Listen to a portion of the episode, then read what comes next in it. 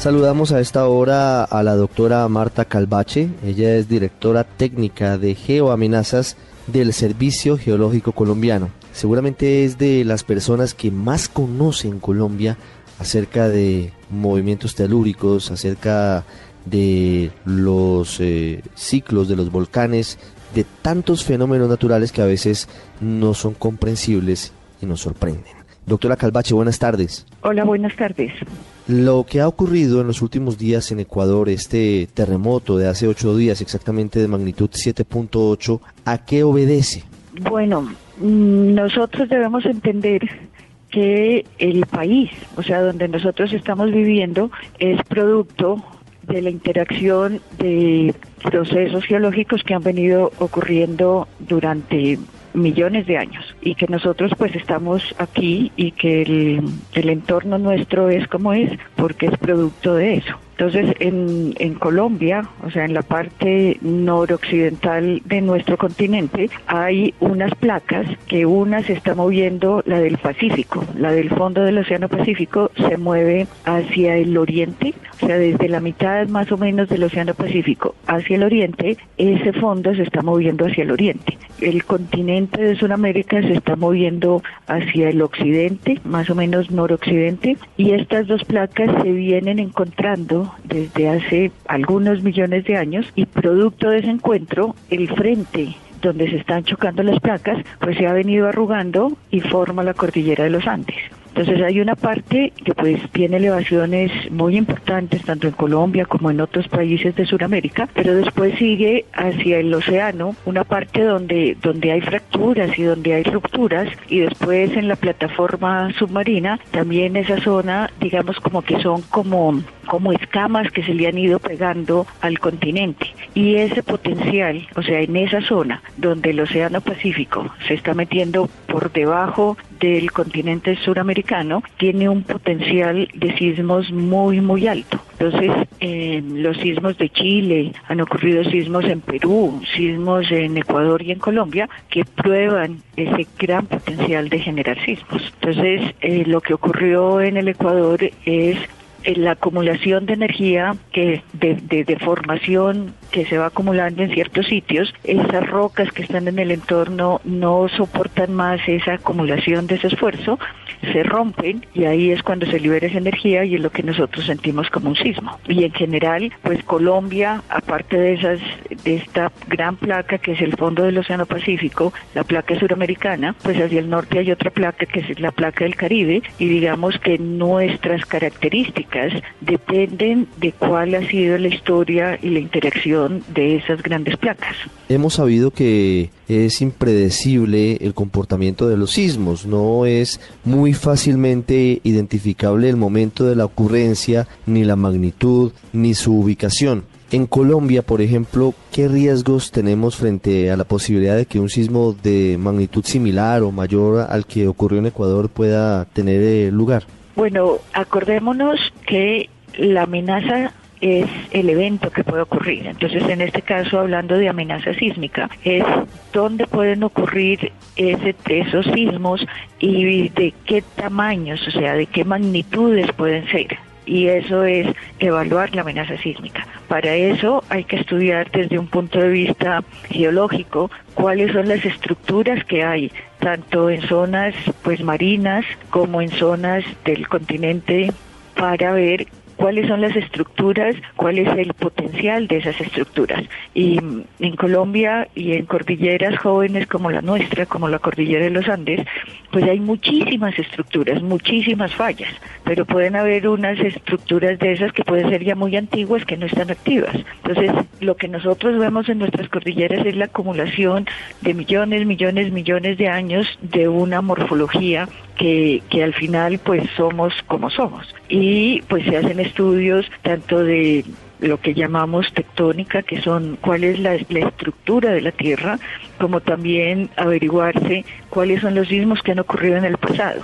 Y definitivamente en Colombia, la zona de mayor amenaza sísmica, eso quiere decir la posibilidad de que ocurran sismos más grandes, están al frente de las costas del Océano Pacífico, especialmente hacia el sur, que son las que se continúan con el Ecuador. Entonces, tanto Nariño, Cauca, Valle Chocó, al frente de sus costas, tienen una amenaza sísmica muy, muy importante con sismos de magnitudes tan grandes como 8.8. Y después tenemos en las cordilleras, pues hay zonas sísmicamente muy activas, en general asociadas a las cordilleras, a la prolongación también de esas cordilleras. Y pues eso está relacionado a la zona andina, pues por supuesto habíamos dicho que la zona del Pacífico y la zona norte, pues también se extiende, está la serranía de Perijá, la Sierra Nevada de Santa Marta, hay otras serranías en La Guajira, pero también la continuación de las cordilleras que digamos que van disminuyendo su altura, pero que como estructuras se continúan hasta la costa norte de Colombia, tanto la cordillera central como la cordillera occidental. Sí.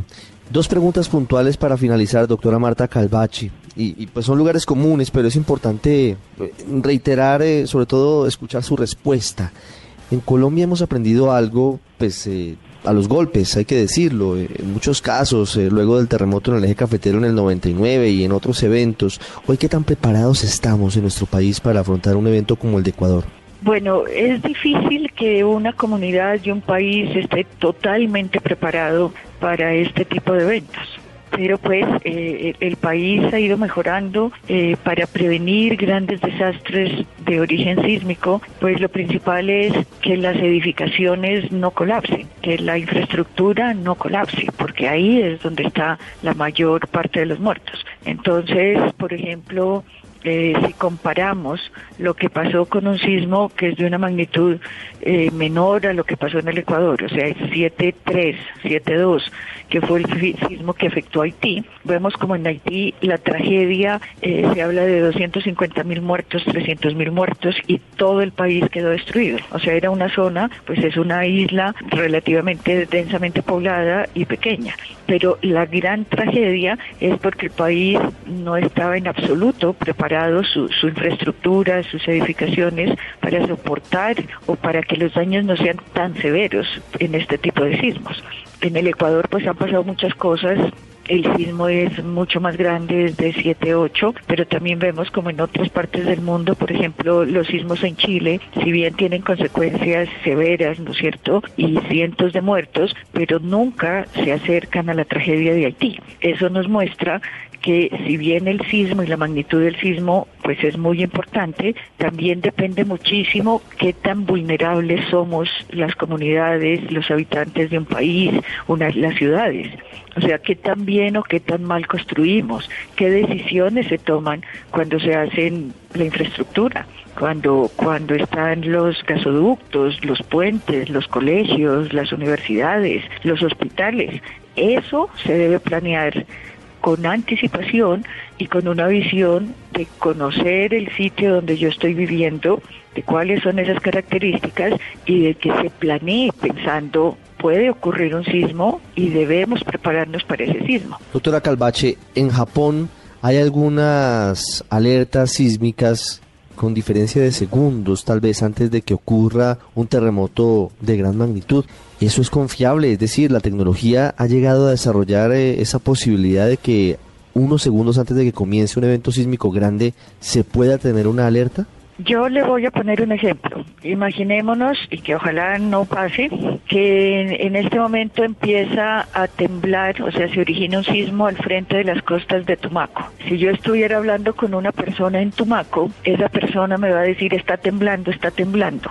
Y eso me lo va a decir y la señal de su voz, la, comunicación va a viajar por el aire, o sea, que viaja por, pues, por línea telefónica, por satélite o algo así, va a llegar muy rápido la onda sísmica, o sea, ese sismo que está ocurriendo, se va a venir por la Tierra y va a ser más lento que el mensaje de voz. Entonces yo me voy a enterar del sismo y van a pasar varios segundos antes de que el movimiento llegue a Bogotá.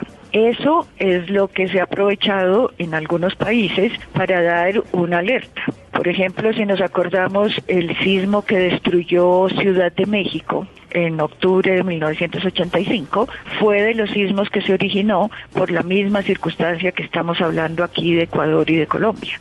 La placa del Pacífico en Centroamérica y en el sur de Norteamérica se mete por debajo del continente. O sea que en la parte sur de México el fondo del Océano Pacífico se está metiendo debajo de México y ahí también pueden ocurrir sismos muy grandes. Entonces, después de ese sismo, hay unos sitios donde tienen sirenas que si un sismógrafo detecta un sismo en el Pacífico, suena una sirena en Ciudad de México y pues la gente va a tener unos segundos para poder reaccionar. Ahora viene la pregunta, ¿para qué me sirven unos segundos? Que pueden ser 10 segundos, 15 segundos, 20 segundos, dependiendo de qué tan lejos esté la ciudad del origen del sismo. Entonces, muchos dicen, eh, pues yo puedo hacer muchas cosas en 10 segundos o en 5 segundos o en 15 segundos. Puedo coger el bebé que está cerca de una ventana con vidrios y que los vidrios se pueden romper y hacerle daño. Puedo cerrar las llaves del gas puedo intentar salir si estoy en una casa y es fácil de salir e irme a un sitio más seguro. Otros podrán pensar, no, lo que yo voy a tener es un susto y el pánico y no voy a ser capaz de reaccionar. Pero digamos que en líneas generales ese sistema de alarmas o de alertas pues se han utilizado como para tomar alguna medida de prevención, de protección, ¿no es cierto?, eh, mínima teniendo unos segundos de anterioridad con la certeza de que el sismo ya está ocurriendo. Es simplemente ganarle ventaja que las ondas sísmicas son más lentas viajando pues por la Tierra que las ondas que se utilizan para sistemas de comunicaciones. Muy clara la explicación y muy interesante, doctora Marta Calvache. Muchísimas gracias por estos minutos con el radar de Blue Radio. Bueno, con mucho gusto.